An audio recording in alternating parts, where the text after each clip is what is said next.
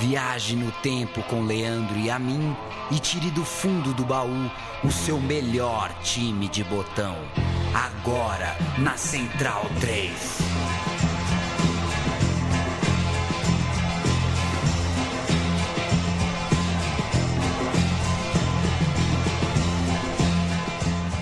É mais uma temporada do programa O Podcast Meu Time de Botão. Muito bem-vinda, muito bem-vindo, amigo, amiga, Central 3, eu, Leandro, a minha, ao meu lado, Paulo Júnior. Dale Leandro, temporada 2019, mais uma, agradecendo quem tem mandado tanta mensagem, tanta sugestão. O pessoal sente saudade mesmo, né? Pois é, eu não sei porque hoje em dia, né, na rede social todo mundo te manda É. coração, né, mas não tem tanta É. gente assim que te ama, né? É, não tem. É, então temos que relativizar sob os olhos da rede social. Mas tem mensagem que é de verdade, viu? Acho que a maioria são, tô brincando. É, agradecer quem apoia o programa, quem segue ouvindo, pedir para divulgar, manda aí pras amigas, pros amigos, mande suas sugestões, é, comente lá no programa, na Central 3, mande e-mails, mande, enche nosso saco nas redes sociais com dúvidas, com sugestões, com histórias pra gente contar aqui. E a gente segue mais um ano. Mandem coração. É, se nos ouviu, tá nos ouvindo, mande um coração no Twitter de Paulo Júnior, ele vai gostar muito. É, o Paulo Júnior, para quem acompanha a programação ah, cheia aqui da Central 3, já deve ter percebido que em 2019 é, não está no podcast da Trivela, por exemplo, né? Não estou. o, o podcast de o José Trajano aqui, que agora inclusive mudou de programa, tá agora apresentando o, o Pontapé ao lado do, do Monsanto, uma bombaça, né? Uma bombaça. O programa É. caiu pra cima, né? Caiu pra cima. é, mas no meu time de botão e também no Central Cine Brasil, Paulo Júnior segue aqui conosco. Então, respondendo às muitas ah, questões que desde dezembro ah, me fizeram nas redes sociais. O Paulo Júnior continua? Meu time de botão vai ficar solo? Não. Continua. Ape- apesar de eu ainda não estar contemplado na vinheta, né? É, continua fora. Afinal, é um programa de Leandro e a mim. Eu sigo aqui. Sim. E é bom falar de futebol velho, porque o futebol de hoje tá complicado, né? É, Você É. sabia que ontem à noite, pós-rodada, né? Quarta-feira à noite, eu pensando nos programas aqui de hoje, eu falei, nossa, um dia vai ter o meu time de botão desses times aí, né?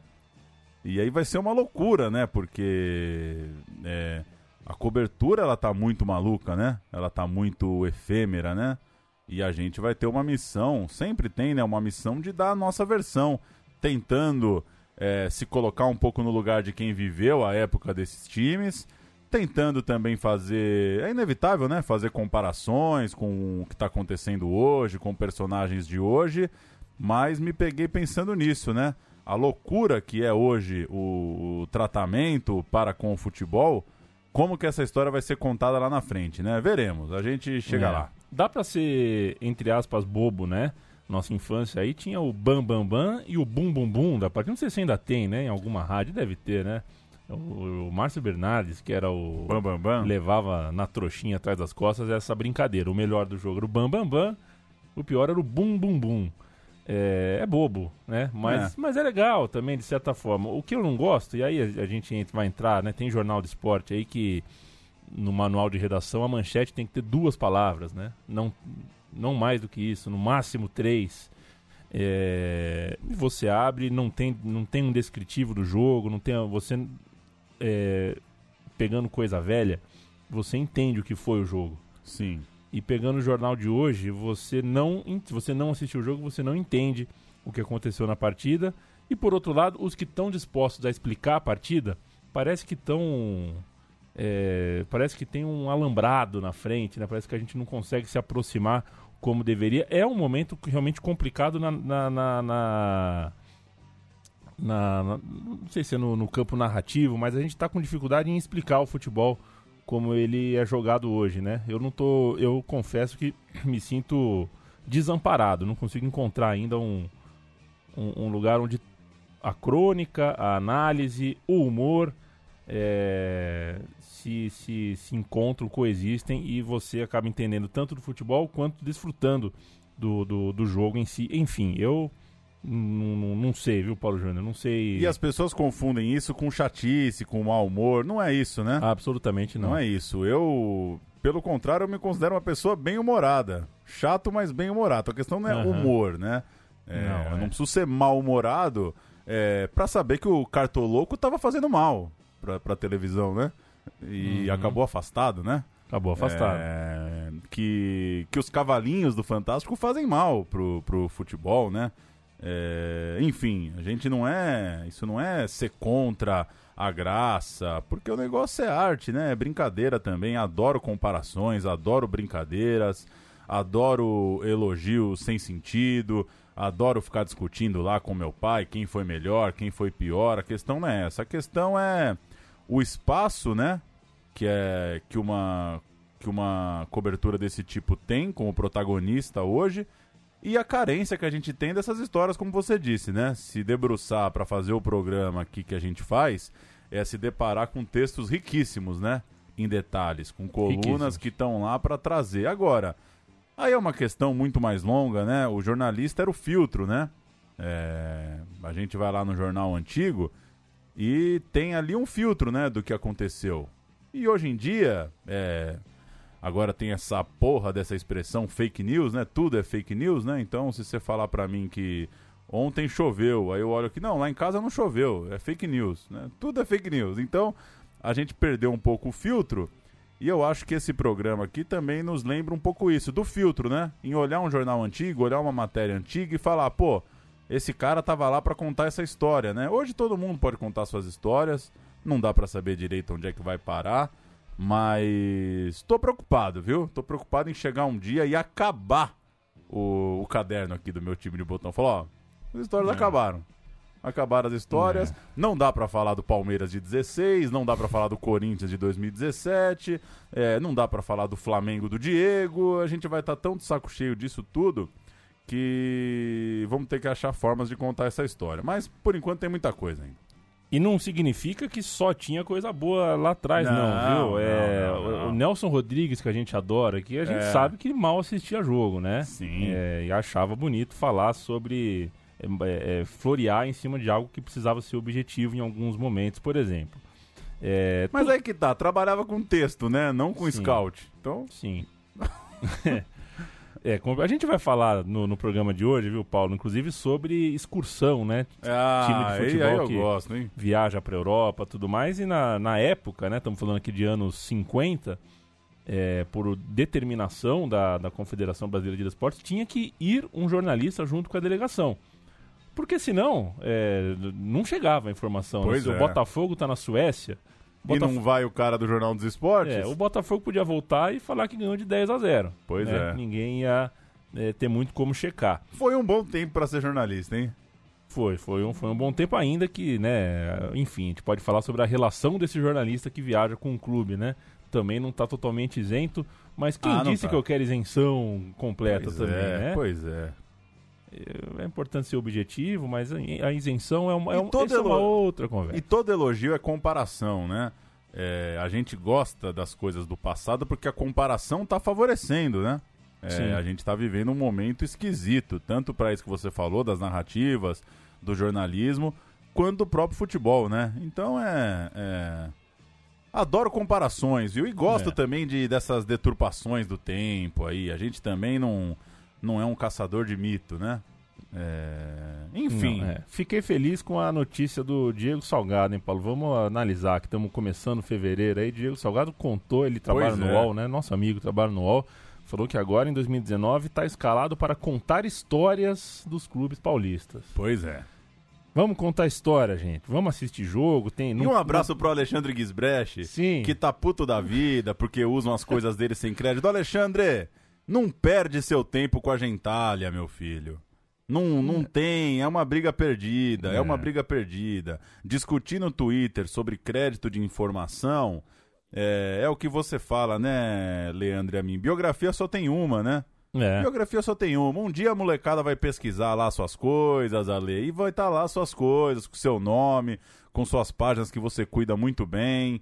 É, Eu me solidarizo com sua, com seu lamento, com a sua irritação, com seu incômodo, claro, mas É, é briga muito pequena, né? É briga muito pequena, né? É, É um con- brigar com produção de mesa redonda, de programa de gritaria na hora do almoço, é, é- sinceramente, é uma, é uma energia que eu acho que não, não vale a pena gastar, não. É, é gritar pra parede, realmente. Ah, falando em parede, na parede do estúdio que no qual gravamos, tem uma fotaça de Mané Garrincha. E o Garrincha é o tema deste programa inaugural de 2019. Vamos falar do Garrincha e o recorte é o seguinte: o Garrincha antes da Copa de 58. Porque antes do Garrincha virar o Garrincha, o gênio, o mundialmente conhecido Garrincha, campeão do mundo, o Manuel dos Santos ralou bastante para conquistar a confiança das pessoas do futebol brasileiro, da- da- do torcedor brasileiro como um todo e fazer, inclusive do seu clube Botafogo, é, primeiro um bom patrão, porque o Botafogo cansou de fazer contrato não vantajoso para ele, e depois fazer o Botafogo um time campeão. Demorou para o Garrincha e o Botafogo levantarem uma taça juntos. Um pouco diferente é, de histórias nas quais o atleta é uma certeza desde menino, né? O cara fala, pô, esse moleque tem 16 anos, vai ser jogador. O Garrincha não dava para saber porque É era- o anti-Jean Xera. Exato. Era um tipo absolutamente sui generis a trajetória do Garrincha. Esquisitão, né, o Garrincha? Totalmente. E a história dele, da chegada ao Botafogo, isso é no começo dos anos 50, até a viagem para a Copa do Mundo na Suécia, é o nosso tema de hoje e vamos deixar o Garrincha falar um pouco. É, em 78, ele se define para o programa Vox Populi, Que maravilha, hein? TV Cultura. Garrincha, como é que rapidamente você traçaria o seu perfil? Como é você, segundo você mesmo? Eu sou isso aqui que você está vendo. Nunca mudei nada. Sempre uma pessoa alegre, sempre brincando e sei lá. Eu sou assim mesmo. Nunca esqueci o que eu fui antes nem depois. É, é dessa simplicidade que se trata mesmo, né? Não, não, não, não esperem grandes entrevistas do Garrincha. Manuel dos Santos nasceu e viveu no Rio de Janeiro graças a uma história tipicamente brasileira. Sua família era resultado de uma diáspora indígena que espalhou toda a tribo de seu avô pelo território do, do país e resultou, entre, antas, entre né, várias histórias de miscigenação, de misturas, no casamento do qual, duas gerações depois, veio Garrincha e também vieram os seus irmãos. Pau Grande, ao norte de Magé, bem lá no norte do Rio de Janeiro, antes de ser considerado uma cidade, era uma fábrica e tinha esse nome porque essa fábrica, que tinha como donos eh, ingleses, para erguer o patrimônio, essa fábrica precisou derrubar, entre muitas coisas, uma árvore que nem 30 pessoas de mãos dadas conseguiam dar a volta no tronco. Era, como diz o próprio nome, uma árvore muito grande, uma árvore muito grossa que inspirou a cidade de Pau Grande, um experimento civilizatório tão sui generis quanto a história de Garrincha, uma das tantas histórias brasileiríssimas aí, né? É, de um Brasil tentando se, se entender geograficamente com seus com suas injustiças, suas misturas, seus atropelamentos. Um desses atropelamentos é Pau Grande. Em 1962, já bicampeão do mundo, um filme chamado Garrincha, Alegria do Povo. Que pedaço! Assistam se encontrarem, porque merece. É, contam, é, meio que acompanha um dia do Garrincha, a gente vai ouvir só pra fazer um sobe-som bonitinho aqui do Garrincha é, nas ruas. É hoje no lugar em que ele nasceu há 29 anos. Pau Grande é uma cidadezinha de 3 mil habitantes na raiz da Serra de Petrópolis, a 70 quilômetros do Rio de Janeiro. A vida do lugarejo gira em torno de uma fábrica de tecidos. Todas as casas pertencem à fábrica, inclusive a de Garrincha, que lhe foi dada em usufruto como prêmio pela conquista da Copa do Mundo de 1958. A família de Garrincha se compõe de mulher, sete filhas e alguns passarinhos, um dos quais muito estranho, porque em vez de cantar, fala com voz de homem.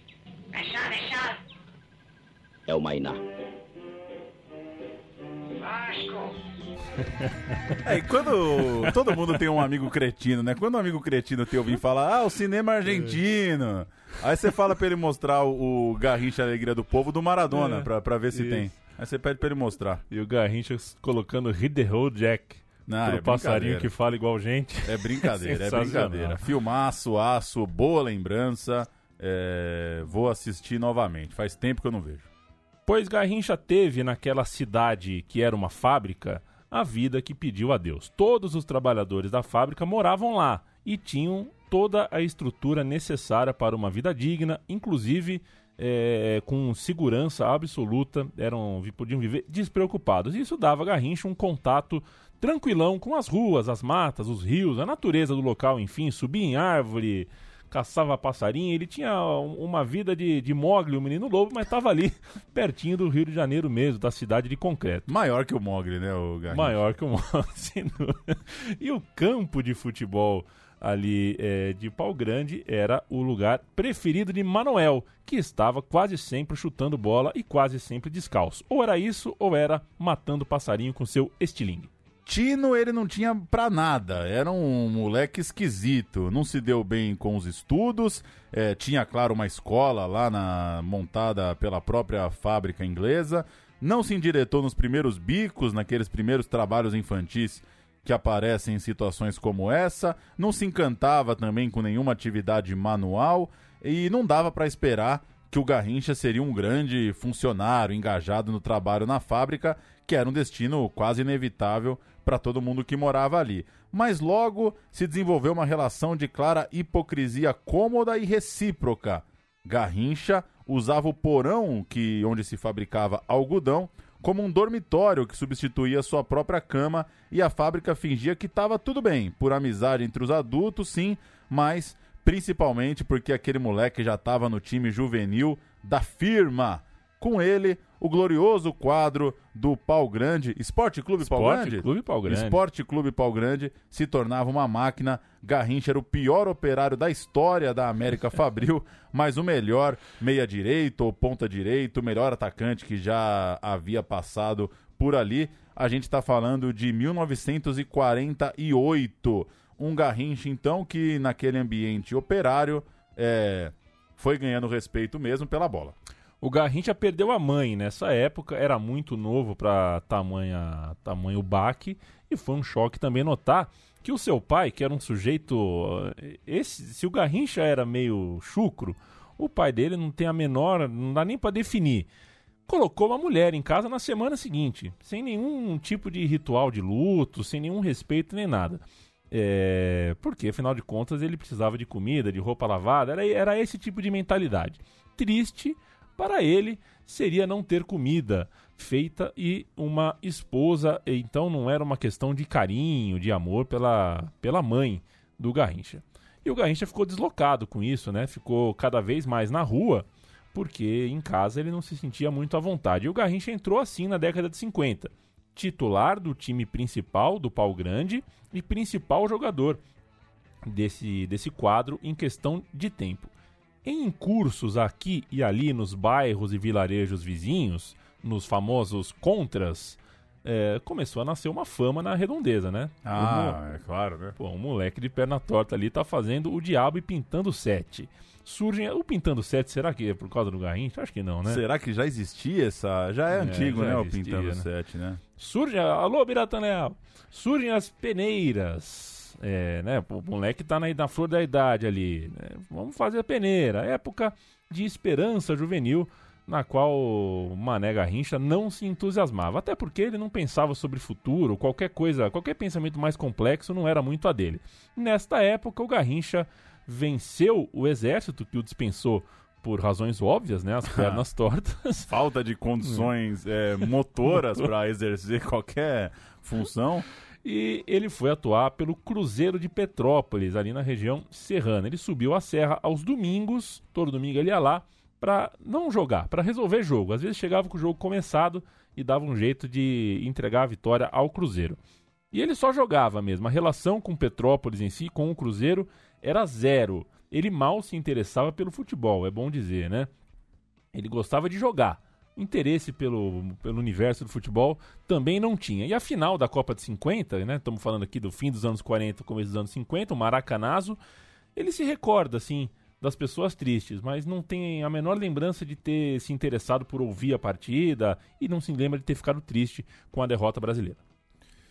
Ele vai então do Cruzeiro para o Serrano, também de Petrópolis, e cai o primeiro saláriozinho, né? Ele começa a ganhar seu primeiro dinheirinho por causa da bola. Pouquinho, claro, mas simbólico, né? Para um garoto e para o futuro que viria depois. O salto maior era uma sucessão de frustrações. Não que faltasse qualidade para o Garrincha, mas as peneiras dos grandes clubes tinha tanta gente, né? Aquela coisa de centenas de moleques que pouco tempo dava para mostrar alguma coisa e o Mané não tinha muito traquejo para relação social, para se apresentar, enfim, não era um cara que chamava atenção naqueles 10 minutinhos de peneira que se importam muito com a postura, né, com a altura, com o porte físico, não era muito a pinta do Mané. Ele não transmitia muita confiança para os treinadores, chegou aí descalço numa peneira no Vasco, em que, claro, ele nem jogou, no Fluminense, ficou esperando encostado na parede é, até que ficasse muito tarde para pegar o trem de volta para Pau Grande, então também não deu certo. E seria preciso a indicação de um jogador do próprio Botafogo para ele ter uma chance certa. É, foi no QI. Quem diria, hein? É brincadeira? Foi no QI. O famoso o quem indica. E será que já tinha gente falando, pô, se os olheiros fossem mais ligados, deixou o Garrincha escapar. Não é assim também. Se você for é, é, olhar com atenção cada moleque que encosta na parede da peneira, é, tem que durar é. 24 horas a peneira. Não tem muito jeito, né? Que bom que pintou o Botafogo. Vamos escalar, antes de falar desse jogador do Botafogo que indicou o Garrincha, escalar o Pau Grande de 51, ah, né? Esse, esse é o time, hein? não perdeu nenhum jogo o Pau Grande de 51. E também se perdeu, não marcou, né? não, não marcou no papel. Cabuqueiro, João Birruga e Nonô, Jorge, Zé Pires e Silvio, Garrincha, Vu, Diquinho, Arlindo Fumaça e Hélio. O Vu era o meia-direita e era um craque também. Diziam que era um fenômeno. E foi ele. Por Bom era o Vu, né? Bom mesmo era o Vu. Bom mesmo era o Vu. E foi o Vu que pegou a meia-direita e fez com que o Garrincha fosse pra ponta, né? É, então, na verdade, o Garrincha deve a ponta direita ao Vu. E quem foi Arati, o Paulo Júnior? Arati, o descobridor. Março de 52, o Arati, defensor do Botafogo, viu Garrincha em pau grande e, apaixonado pelo camisa 7, ele começou a fazer política no Clube Alvinegro para que dessem uma chance ao menino de perna torta. Deu um cartão pro Garrincha, mas acontece que ele só foi aparecer no clube um ano e meio depois. Não era mesmo a prioridade, o Garrincha é, era um moleque meio avoado mesmo, não tava muito. Não é que pegou ali o cartão e falou, pô, vou amanhã. Ficou lá foi depois, apareceu e o Arati insistiu tanto que passaram a duvidar dele, exceto um associado que foi pagar para ver e só vendo mesmo que dava para confiar no Mané. Mais uma voz apaixonada em seu favor, mas agora mais assertivo. Garrincha foi levado quase na marra para a capital. Foi um negócio mais ou menos assim: você vai jogar no Botafogo e ponto, você vai comigo, vambora. Lá em General Severiano, foi arrasador logo no primeiro treino com os juvenis seria mandado direto para os reservas para é, já para mostrar seu potencial no time de cima, já para jogar contra o time titular, contra as cobras. O craque do Arati, enfim, era um assunto crível dentro do clube. Finalmente o pessoal olhava para o Arati e falava, é, não era mentira, hein? Porque tem, tem o Zé Promessa, né? o que tem de Zé Promessa nesse mundo. E aí o mas dá pra, dá pra ser chato, né? Tendo é. visto o Garrincha jogar, o Arati insistiu bem. Inacreditável mesmo, é, não era o Arati, mas era a distância que o Garrincha percorria para chegar diariamente ao clube. Não dava para acreditar que o Mané Garrincha teria essa disposição, dado o histórico dele de é, preguiça e de faltas, inclusive, no, no trabalho que era ali do lado da casa dele. Ele tinha que sair três horas antes de casa para chegar em General Severiano. E o mesmo tempo, obviamente, levava para voltar. Desde Será que já tinha aquelas matérias igual tem hoje aí? O Regis Reis não trabalhava. Trabalhador, não, o trabalhador de pau grande leva três horas até o trabalho, mais é. três para voltar. O fato é que o Botafogo, no qual o Garrincha estava chegando, é, não ganhava um campeonato estadual desde 48, estava pressionado pela, pela fila. E o ano de 1953 não parecia exatamente promissor. A base do clube estava envelhecida, Newton Santos, 28 anos, era a estrela, mas o resto do time não era muito forte. Dos treinos surgiu a fofoca. Os jogadores mesmo pediam que a direção assinasse logo o contrato, porque viam ali a qualidade, e os jornalistas ao redor do gramado ligavam para as suas redações, espalhavam as boas notícias, falavam é, sobre aquela promessa e o que, que acontecia da redação, né? A redação já falava também com seus contatos. Então, você tem na redação um editor que torce pro Fluminense. Ah, já dá um salve, já né? dá um salve lá e começou. Não tem ali o grupo do Zap Tricolores, É. mas é, agora, que loucura, né? É, o mundo analógico, né? Você vê o moleque acabar com o treino e tem que pegar o trem, voltar pra poder contar pra alguém, né? É verdade. E o a história conta que o espião é, de um time rival, acredito que o Vasco, esteve na sede do Botafogo no segundo treino do Garrincha, que já estava perto de ser pai pela primeira vez. A gente não vai entrar muito na, na questão de, de- do paternidade, porque ele teve um sem número de filhos. é, antes de ser mesmo um homem feito aí, já tinha mais de um filho. É, e ele, por causa disso, né, com a mulher grávida em pau grande, ele estava irredutível sobre morar na capital. Mas teria uma cama reservada para ele no clube, embaixo da arquibancada ali, bonitinho. Enquanto isso, no diário da noite, o Garrincha virava, sabe-se lá por quê, Gualixo.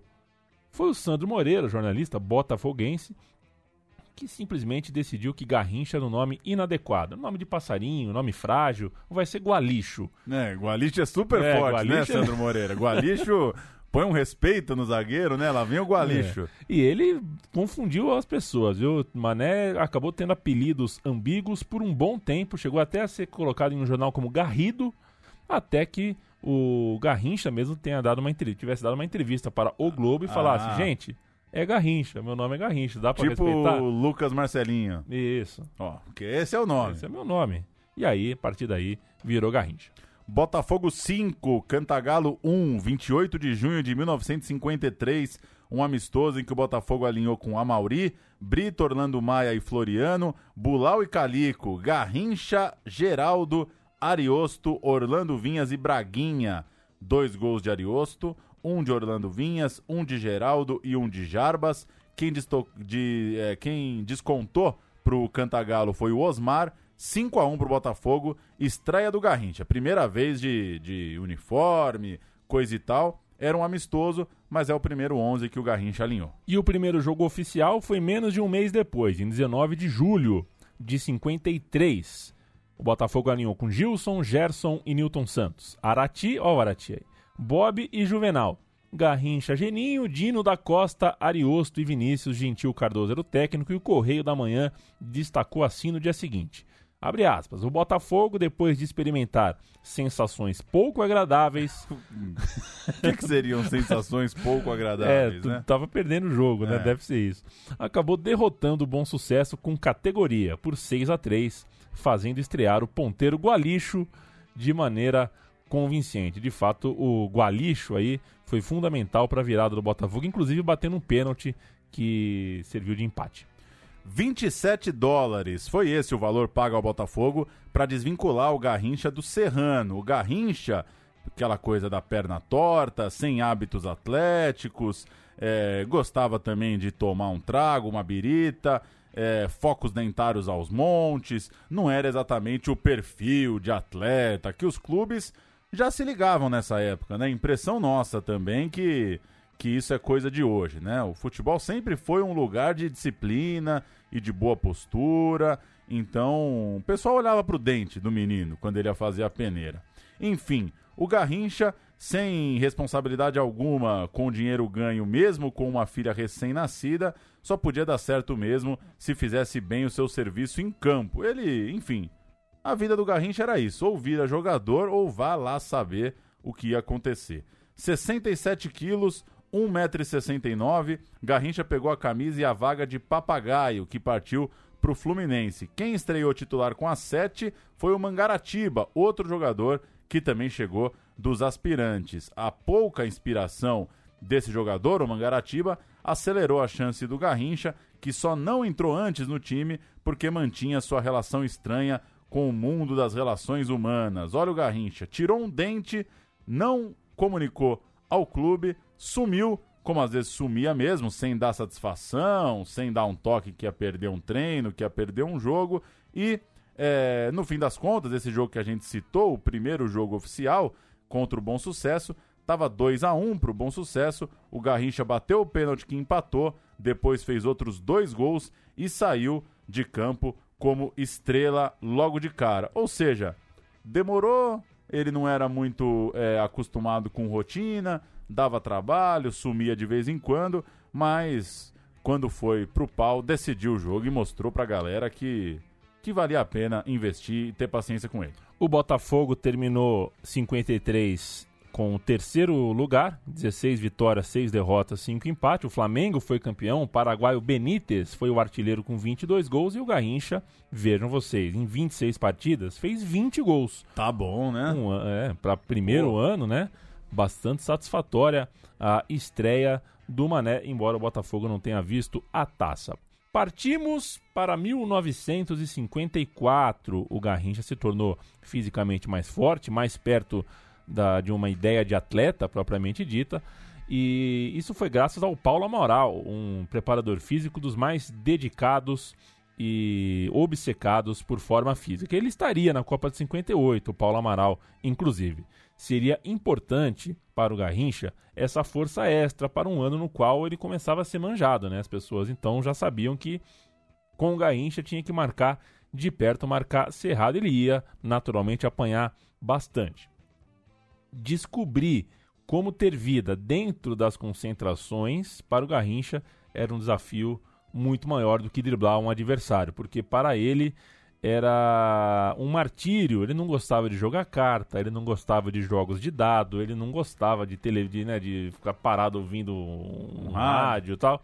Então, é, morria de ócio. E em 54, ano de Copa do Mundo, o maior ponta-direita do mundo, possivelmente, era brasileiro.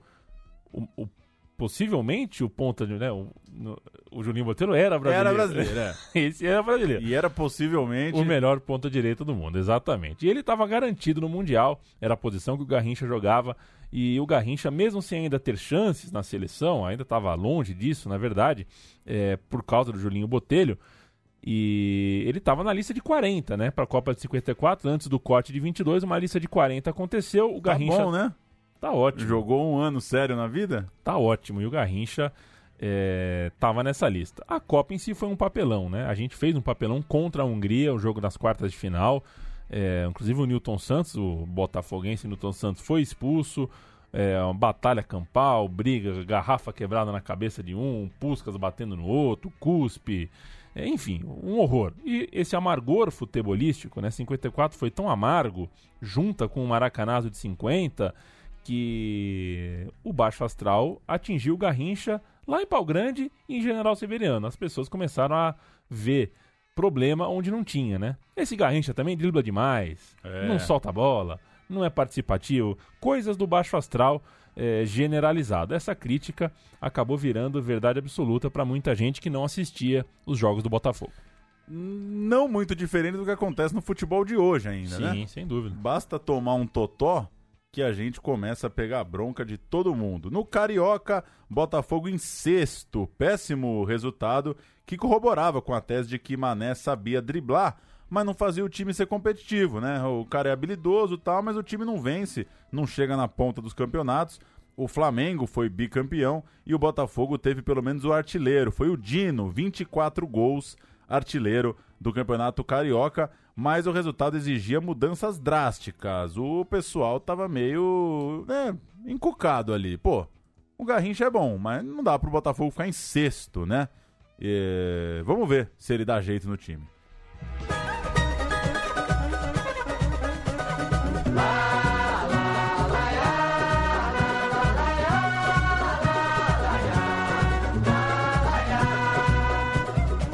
A 25 de agosto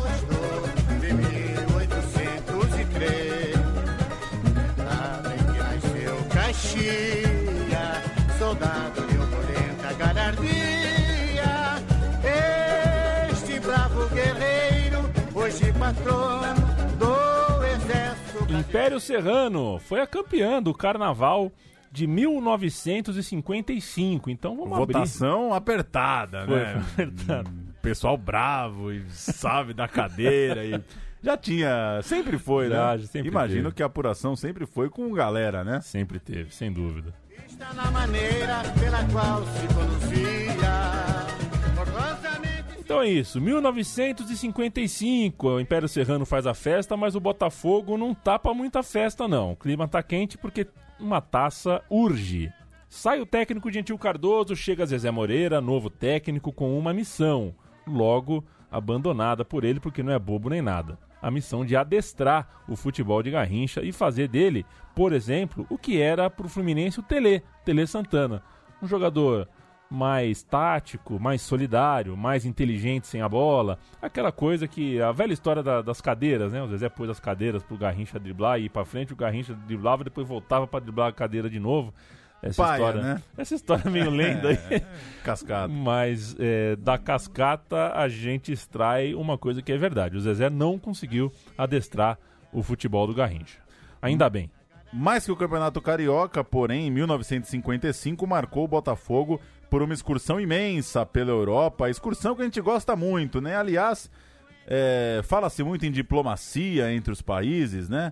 É, por muito tempo o Brasil dialogou com o estrangeiro pelas excursões dos times de futebol, né? Isso não é pouca coisa, né? Não é. Sem dúvida. É, e, e me deixa muito irritado quando as pessoas falam dos gols não oficiais do Pelé, né? Ah, esse gol foi numa viagem lá, jogou contra o, o, Servette da Suíça. É, O pessoal acha que é fora da Cup, né? é, o pessoal entende. é, é, primeiro que tem uma, uma responsabilidade diplomática ali muito grande, né? Você chega num país com a responsa- responsabilidade de representar o futebol brasileiro. É, e outra coisa, a essência do futebol brasileiro, que é do improviso, que é do garoto tentando vencer na vida é, em torno do futebol, ela, essa identidade se dá muito também por esse enfrentamento, né? ir lá fora e ganhar do europeu, né? Ir lá fora e chamar um sueco pra dançar, em, em driblar um gringo. Isso faz parte também da, da autoestima do futebol brasileiro, da afirmação do futebol brasileiro lá fora. Não é, é, Futebol não é exatamente sobre ganhar três pontos, né? Devia ser óbvio. Mas enfim, três meses fora. O Botafogo ficou três meses é, viajando em 55, operação bem complexa para aqueles tempos, claro. E o Garrincha pisava na Europa pela primeira vez. Uma sábia regra da CND era exigir que excursões do tipo tivessem um jornalista junto da delegação. Só assim dava para garantir o registro histórico das partidas e das viagens, mas é claro, é difícil crer que tudo que o jornalista eh, registrava era exatamente verdade. O jornalista, via de regra, também era torcedor do clube e acabava criando, né? Você viajar junto ali, acaba criando uma relação muito próxima, que para uma para um ideal jornalístico é, não, deve, não, não é o, o, o mais. é, Não é o ideal. não é, não é o ideal. Para uma moral jornalística ali, para uma ética, não é o ideal uma proximidade logística desse tamanho. Ao contrário do 100% conseguido em sete jogos em 54, quando a viagem foi para Colômbia e Equador, dessa vez teve jogo duro na Europa. Para o Garrincha, tinha o acréscimo saboroso de jogar sem ser manjado pelos rivais, nem cornetado pela crônica. Que alívio, né? Jogar livre apresentar teu futebol lá fora. Ao todo, o Botafogo jogou na Espanha seis vezes, na França três, na Dinamarca uma vez, na Holanda uma vez, na Suíça uma vez, na Itália duas vezes e na Tchecoslováquia quatro vezes. Uma longa excursão, é, 10, 13, 14, 15, 16, 17, 18 jogos para três meses rodando aí por vários países. O primeiro desses jogos foi contra o Real Madrid. O jogo foi 2 a 2 em 15 de maio. O Dino marcou dois gols. Um jogo curioso, destacado, é um Botafogo 6, Holanda 1. Jogou contra a seleção Toma! da Holanda, meteu um 6 a 1 Três gols do Vinícius, Ah, mas tem que ver se era a seleção. É. Ah, tem que ver se era o Botafogo também, pô. dois gols do Dino e um gol do Garrincha. Nesse jogo entrou um menino Quarentinha, que tal. Oi, e, beleza, é, ia demorar pra ter chance o Quarentinha, daqui a pouco a gente conta. E o último desses jogos foi na Tchecoslováquia, Botafogo 1, Ostrava 1, que era campeão tchecoslovaco, se vocês não sabem. O gol foi do Neivaldo, o jogo foi em 16 de julho, olha aí, mais de dois meses depois em relação ao jogo de estreia. Esse jogo o Botafogo alinhou com Lugano, Não é aquele, Não é né? aquele, o Quer dizer, é aquele, né? Não é, aquele, esse. é. O Gerson, que também não é aquele, e o Newton Santos, aquelíssimo. Orlando Maia, Bob Juvenal, Garrincha, Ruarinho, Wilson Moreira, Quarentinha e Neivaldo. 11 vitórias em 18 jogos. Moral pro Botafogo na volta, mas voltou também com desfalques. O Dino, artilheiro do time desde o ano passado, ficou pela Juventus e o outro atacante, Vinícius, virou jogador do Napoli. É, voltava mais fraco o time, você volta sem dois atacantes, é, mas tinha uma coisa ainda a se destacar: é, não só perdia dois jogadores, como tinha que brigar para manter o Garrincha. O Garrincha tinha a proposta da Juventus e o Botafogo acabou pedindo muito mais grana é, para toparem o negócio. Julinho, o maior ponta do país, como a gente citou há pouco, estava tava indo para Fiorentina. Era tentador, claro, mas o Garrincha mal sabia o que era caro ou barato numa transação daquelas. Ficou esperando, acabou ficando no Rio de Janeiro, pediu aumento, aumento que veio, mas acabou que é, é, não realmente é relevante, um aumento pequeno. E só depois de constrangimento público e falas à imprensa, quase deixaram o Mané fora do clube. Só não causaram a saída do Garrincha, porque ele não tinha realmente o hábito de se magoar, de se importar. Depois de todo o blá blá blá, a coisa ficou por aquilo mesmo. Com mais uma filha na família, engoliu o pouco aumento, mas não demorou a ver o clube investir pesado. Chegou Didi pro Botafogo. Naquele campeonato de 55, o serviço, né? Outra péssima campanha. Sétimo lugar e o Flamengo tricampeão, com quatro gols do Dida, um astro, um ídolo, o primeiro ídolo do Zico, por exemplo, né? Criança Zico. É, na final, o Dida fez quatro gols na decisão sobre o América. E uma situação de basta em General Severiano se instalou. Ou o Botafogo muda, ou o Botafogo muda. O Garrincha já jogara três cariocas e acumulou nestes três campeonatos três decepções. Será que com Didi no meio-campo isto mudaria? Grandes jogos, grandes conquistas. A cereja do bolo.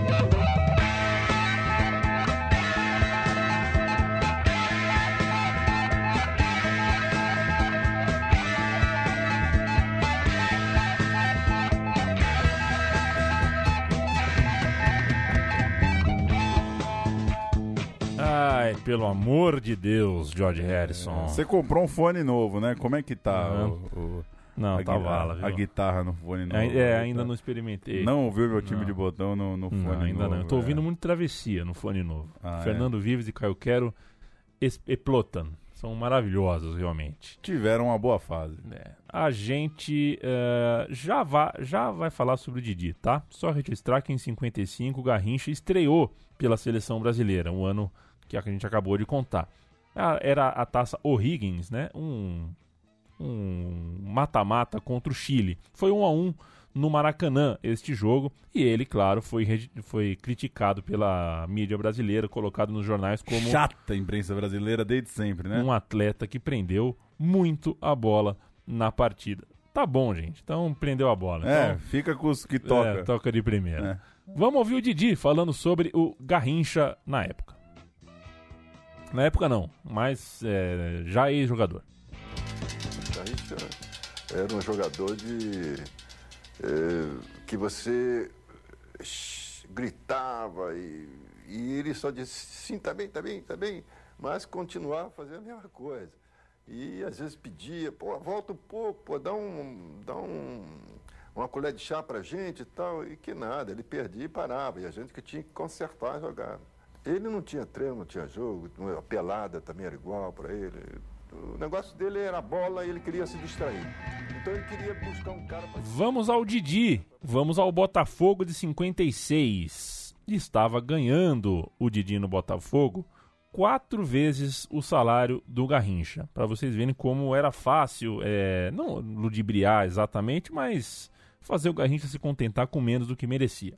A sua transação, a transação do Didi, era um estouro para todos os padrões da época. O Didi estava causando problema no Fluminense, os cartolas já não, não toleravam mais o Didi ali. Sua vida pessoal estava muito agitada, ele andou, ele, ele se casou, né, com uma, com uma grande é, estrela do, do, do, do mundo artístico, não me recordo agora com com quem que era. Isso interferia no, no seu serviço, no dia a dia ali do Fluminense. O Didi não estava se sentindo querido pelo clube.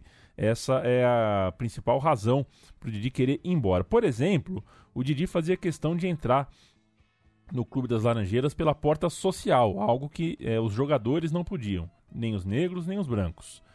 É, e o primeiro uh, impacto dessa transação foi econômico, mas em nada melhorou a vida do nosso personagem principal, o Garrincha.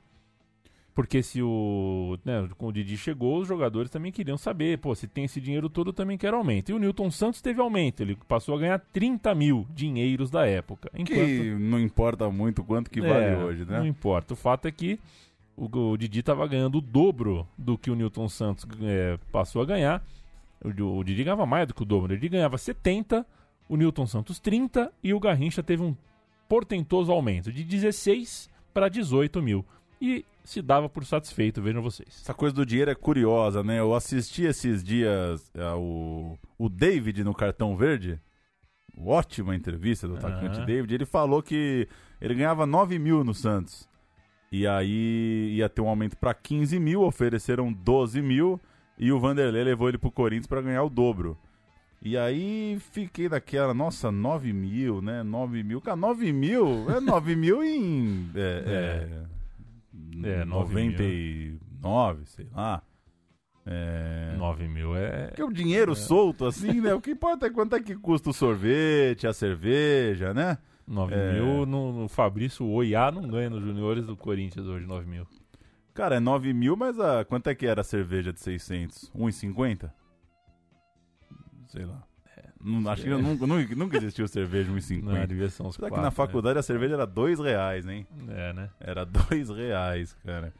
É, rapaz. Mas enfim, cerveja não deveria ser parâmetro, né? Foi só um comentário qualquer que às vezes a gente é traído por essas atualizações da grana, uhum. né? Sem ter noção de quanto custavam as coisas. Enfim, em campo, no segundo e principal impacto de Didi no clube, uma melhora. Vasco campeão, Botafogo em terceiro, mas conseguindo uma coisa importante: ficar na frente do atual tricampeão Flamengo. Mais um ano sem taça, mais incômodo em Severiano, mais uma longa excursão pela Europa para valorizar a camisa da estrela solitária. 22 jogos, 16 vitórias.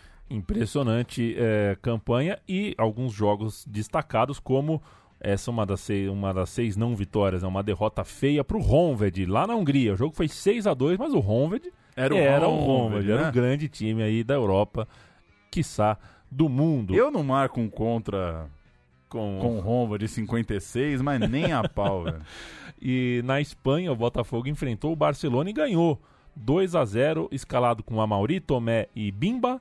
Orlando Maia, Bob Juvenal, Garrincha, João Carlos, Alarcon, Wilson Moreira e Rodrigues percebam que sem Didi nessa partida. Esse jogo contra o Barcelona foi suspenso aos 25 do segundo tempo devido a um incidente entre um é, a Mauri e o Kubala. Ele mesmo. Tendo que toda a equipe do Botafogo responder na delegacia. O juiz expulsou todo mundo. É, fala, fala o que na delegacia de Barcelona com os caras do Botafogo também, né? Enfim. Pois é todo mundo expulso e todo mundo levado pra delegacia. E o... o Kubala que era o monstrão, né? É, o Kubala era o que era, era o, era o, Bala. Era, era o Bala, né? Até vinha o é. Messi, era tudo Kubala, era Kubala, tudo Kubala, Kubala. E né? um pouquinho de Evaristo. Um pouquinho de Evaristo. Segundo o Jornal dos Esportes, o Botafogo venceu por 2 a 1 Segundo o Jornal do Brasil, o jornal o Dia e o Boletim Botafogo foi 2 a 0 porque o gol do Barcelona foi anulado. Tá vendo a importância de ter um pois jornalista é. isento no, no rolê? Lembrou o livro do Araquim Patusca sobre a viagem do paulistano para a Europa em 25, que foram nove vitórias e uma derrota. A derrota, o gol foi roubado. Esse é o relato do Araquém, é um gol roubadaço.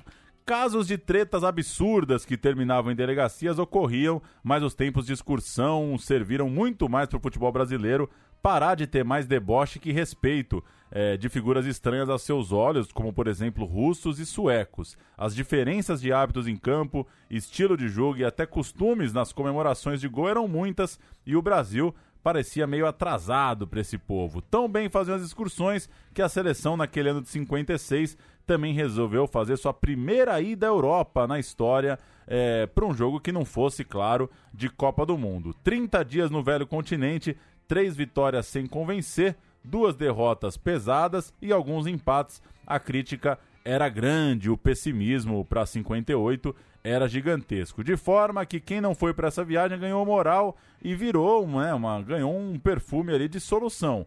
Garrincha era um desses. Dentro da crônica carioca, ele ia ganhando é, dia a dia uma fama de irregular, mas não exatamente por algo técnico, mas porque para muitos ele passava uma impressão de não estar tá afim de acabar com o jogo, de estar tá meio disperso, meio avoado em campo. O Didi dizia que dava para saber ainda no vestiário se ia ter o Garrincha ou uma sombra. Ou o Gualixo. Bate o olho no cara. Na Vaz é assim também, né? Às vezes o cara chega é. lá na Vaz e fala, ih, a noitada é.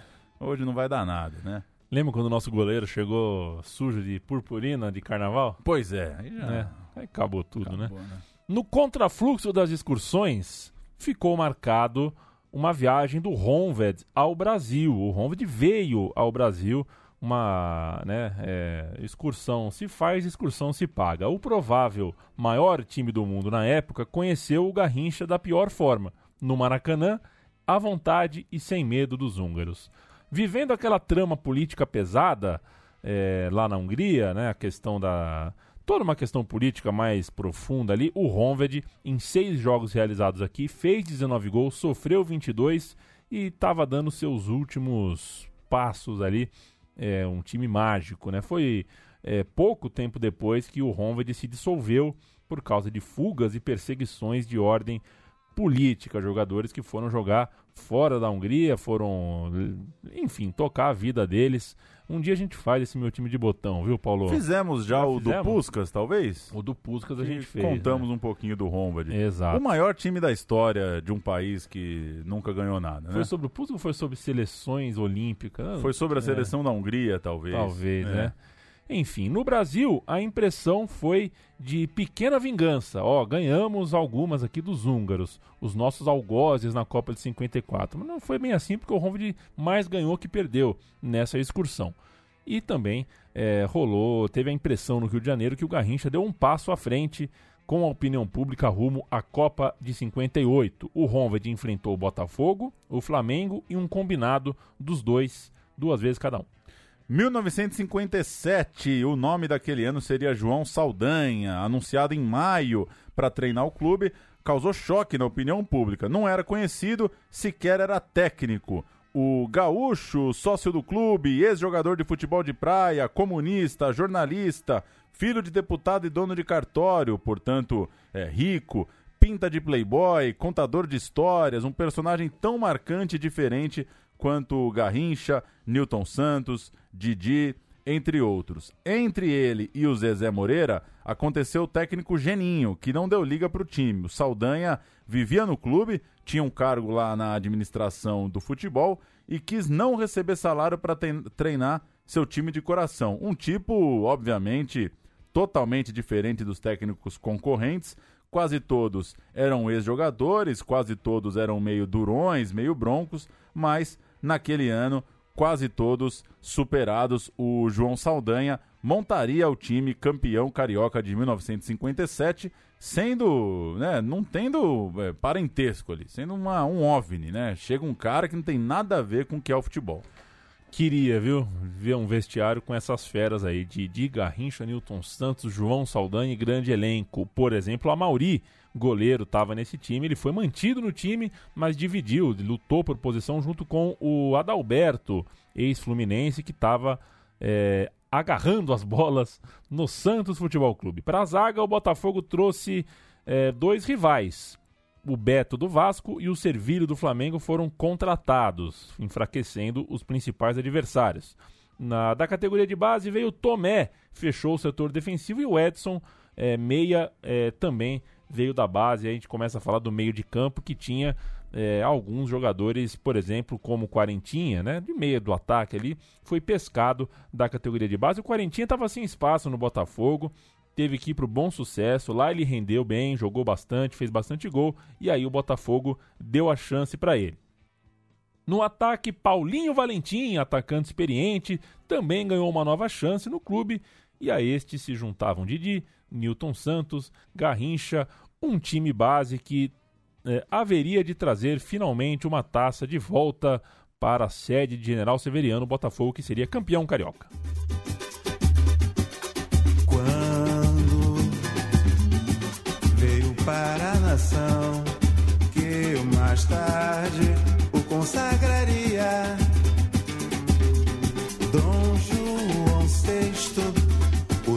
Magistrado, ao passar pelo estado da Bahia, instituiu. Este alção era Portela, campeã do carnaval de 1957. Na primeira batida, você reconhece que é a Portela? Ah, é igual o motor da Ferrari. É, né? É. Eu tinha certeza que era a Portela. Grande campeonato carioca. No Flamengo, Dida, aquele. Zagallo, o, né? É. There's only one Zagallo, né? Se a gente fosse um país mais justo, cantaria isso, né? Na hora do hino nacional, podia ficar cantando, louvando. Grande Zagallo. E Joel. No Fluminense, Tele, Escurinho e Valdo. No Vasco, Almir Pernambuquinho, monstro sagrado, Vavá e Sabará. No América, Alarcon, Leônidas e Canário. Turno, retorno, sem final. O que mostra, né, Leandro, que o problema não é os pontos corridos, não é, não é o regulamento de pontos É. corridos. O problema é que a gente virou um campeonato de aspirantes, né? A gente virou a terceira divisão do futebol mundial. É, Com esses caras aqui, podia ser pontos corridos, né? Pode ser qualquer É, coisa. Quatro turnos, podia ser qualquer cascata. Regulamento, no fim, funcionou. Deu equilíbrio e, e garantiu o equilíbrio do campeonato. Fly e Flu lideraram o turno e quase o campeonato todo, com o Botafogo perseguindo a dupla de perto. Quando o Flamengo perdeu o gás, a luta ficou entre o Fluminense de Telê, de quem o Zezé queria que o Garrincha se espelhasse, e o Botafogo de Didi, desafeto temporário do tricolor. E acabou dando final. Veja só, última rodada, Fluminense e Botafogo em campo, o Flu um ponto à frente, portanto, jogando pelo empate. Mas o que a gente viu foi o jogo de toda uma geração. Aos 3 minutos já estava 1 a 0 antes do intervalo já estava 3 a 0 e o Botafogo atropelou o Fluminense. 99 mil pessoas. É... Que loucura, né? 99 mil pessoas no, Para- no Maracanã o futebol do- das antigas não era só de público gigantesco, mas era de público gigantesco. Então, né, porque às vezes alguém fala, ah, mas também tinha jogo de 5 mil. Tinha jogo. O Ademir da Guia jogou para mil pessoas, mas a questão é essa. A questão é que tinha um jogão, tinha um jogão. então, é, enfim, 100 mil pessoas para Botafogo 6, Fluminense 2. 22 de dezembro de 57, um dos grandes jogos da história do futebol brasileiro. Mundial. Mundial. Eu acho que se fosse listar pelo. Não conheço toda a história, né? Falta muito para eu conhecer. Mas acho que esse 6 a 2 seria um. Estaria no meu top 10, aí, um dos maiores jogos da história do futebol brasileiro. Quase Natal de 57. Alberto da Gama é o árbitro e o Botafogo, escalado com Adalberto, Beto e Tomé.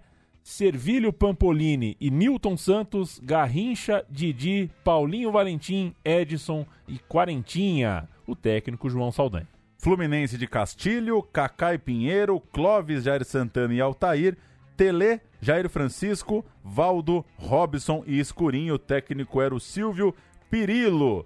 É, os gols, negócio de louco. né? Paulinho Valentim, 5. O cara fez 5 gols. 5.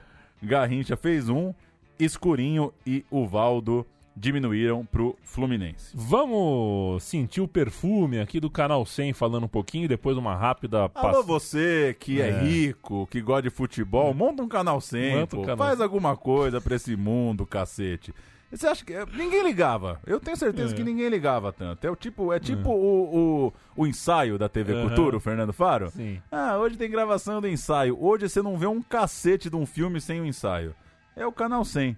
É claro que tinha repercussão, tô enchendo o saco, mas tem coisas que o valor de futuro é imensurável, né? O canal 100 é um patrimônio. Canal 100, depois reportagem, acho que da TV Cultura, com a chegada da taça Botafogo campeão. O quadro do Botafogo, campeão carioca de 1957 e o Fluminense fazem pose antes da partida decisiva. Pertenceu ao tricolor o primeiro ataque, quando parecia disposto a lutar pelo título. Mas a defesa contrária também mostrou que havia muita disposição de seu lado.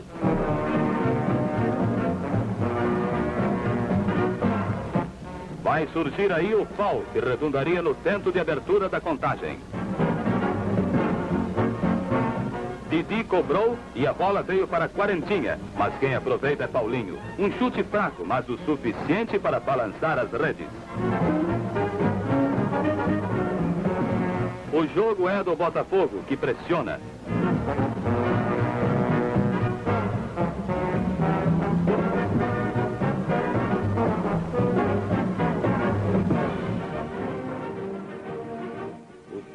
Botafogo, campeão carioca de 1957, recebe a taça líder que estava em poder do Fluminense. O senhor Jorge Frias de Paula, presidente do Grêmio Tricolor, enalteceu os méritos da conquista botafoguense, cumprimentando o presidente do clube campeão, senhor Paulo Azeredo.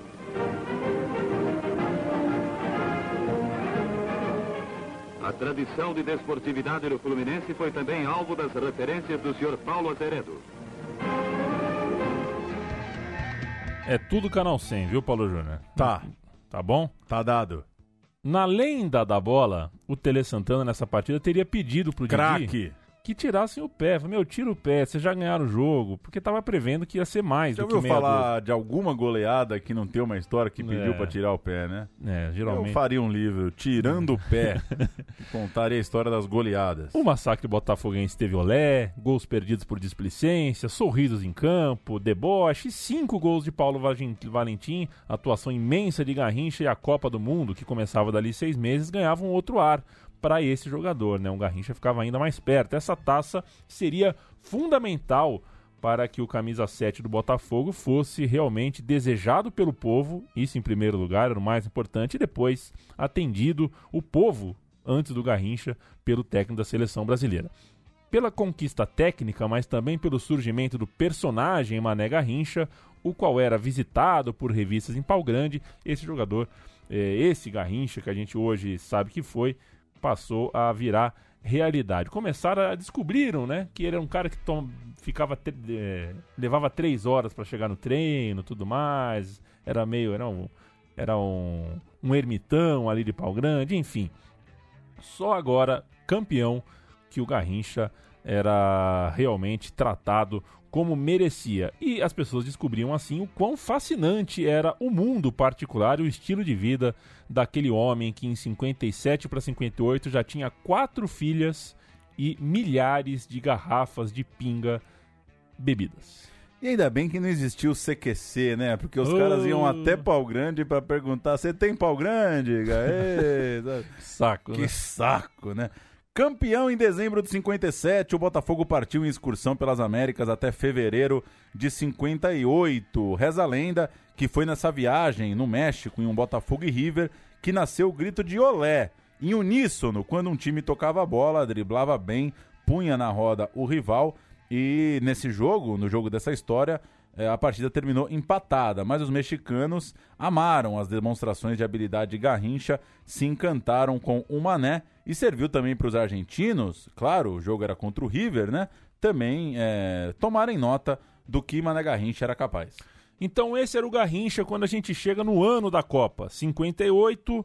É, e aí a gente né, caminha para o final do meu time de botão aqui, lembrando que o Julinho Botelho, aquele que era o maior meia quatro anos, o maior ponta direita do mundo quatro anos atrás, agora estava pela Fiorentina, escreveu uma carta de próprio punho para a CBD, eh, avisando que gostaria de jogar, mas recusava a convocação para a Copa do Mundo. Ele não achava justo jogá-la morando e vivendo fora do país. O ponta direita da seleção estava fora e a vaga então ficava em aberto. Maurinho, Sabará, Joel, Paulinho, Garrincha, muita gente ali podendo pegar essa camisa e uma outra figura improvável eh, que era o Julinho. O Julinho era um cara muito diferente também eh, dos seus iguais.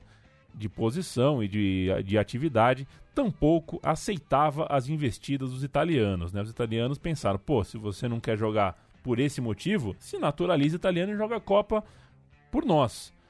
Ele também recusou. O Joel era o reserva principal, era quem saía na frente, era o reserva dos reservas.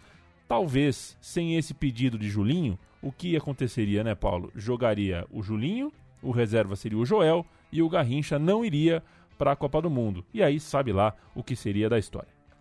Vicente Feola foi o criticado, escolhido pela CBD para treinar o time na Copa. Parecia estar tá em dúvida sobre várias posições.